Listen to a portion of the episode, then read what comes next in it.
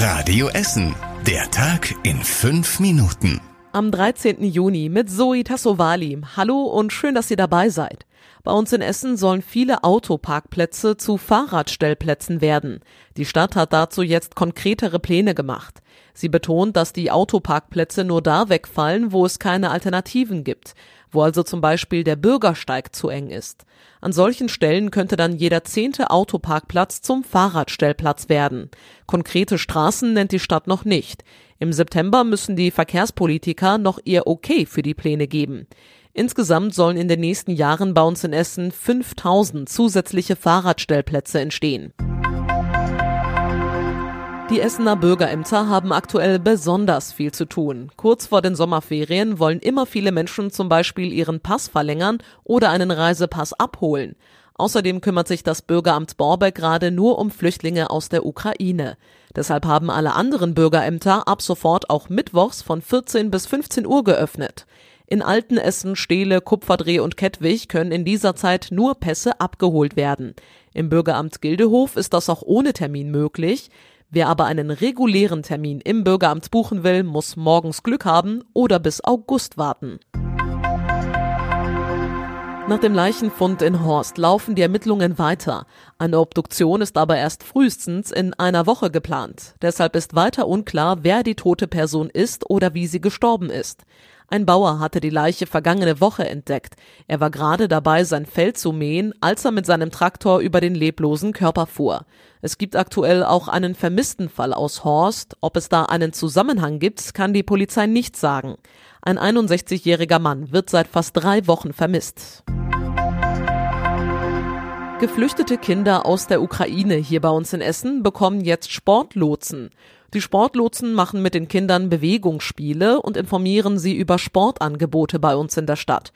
Dafür besuchen die Lotsen jede Woche vier Flüchtlingsunterkünfte, zum Beispiel das ehemalige Marienhospital in Altenessen oder das Kardinal Hengsbach Haus in Werden. So sollen die Kinder auf andere Gedanken kommen. Die insgesamt vier Sportlotsen sind Freiwillige, die Russisch sprechen können. In Rüttenscheid gab es am Wochenende eine größere Feuerwehrübung. Im Heizkraftwerk der Steag wurde eine Explosion mit 30 Verletzten simuliert. Die beteiligten Rettungskräfte wussten bis zum Anruf in der Leitstelle nichts von der Übung. Sie wurde streng geheim gehalten. So konnte sie aber auch realistisch durchgeführt werden.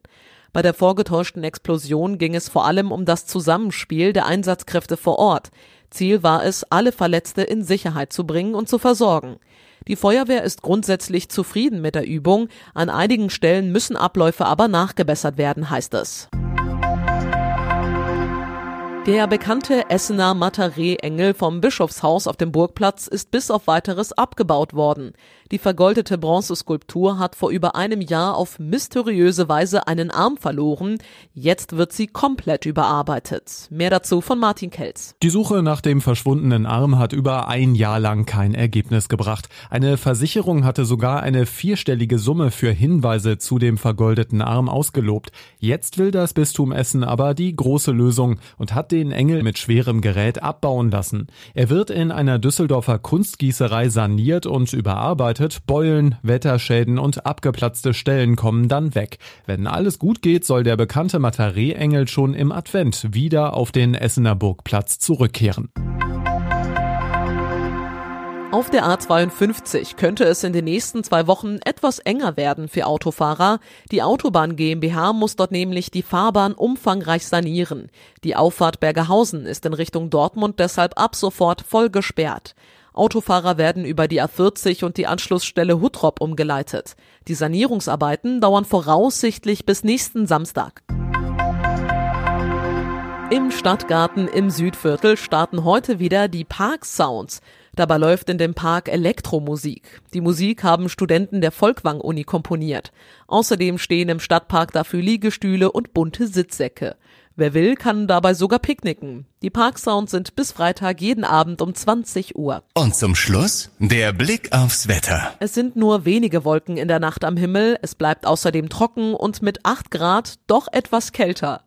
Wir hören uns hier bei Radio Essen dann wieder morgen früh ab 6 Uhr. Habt einen schönen Abend.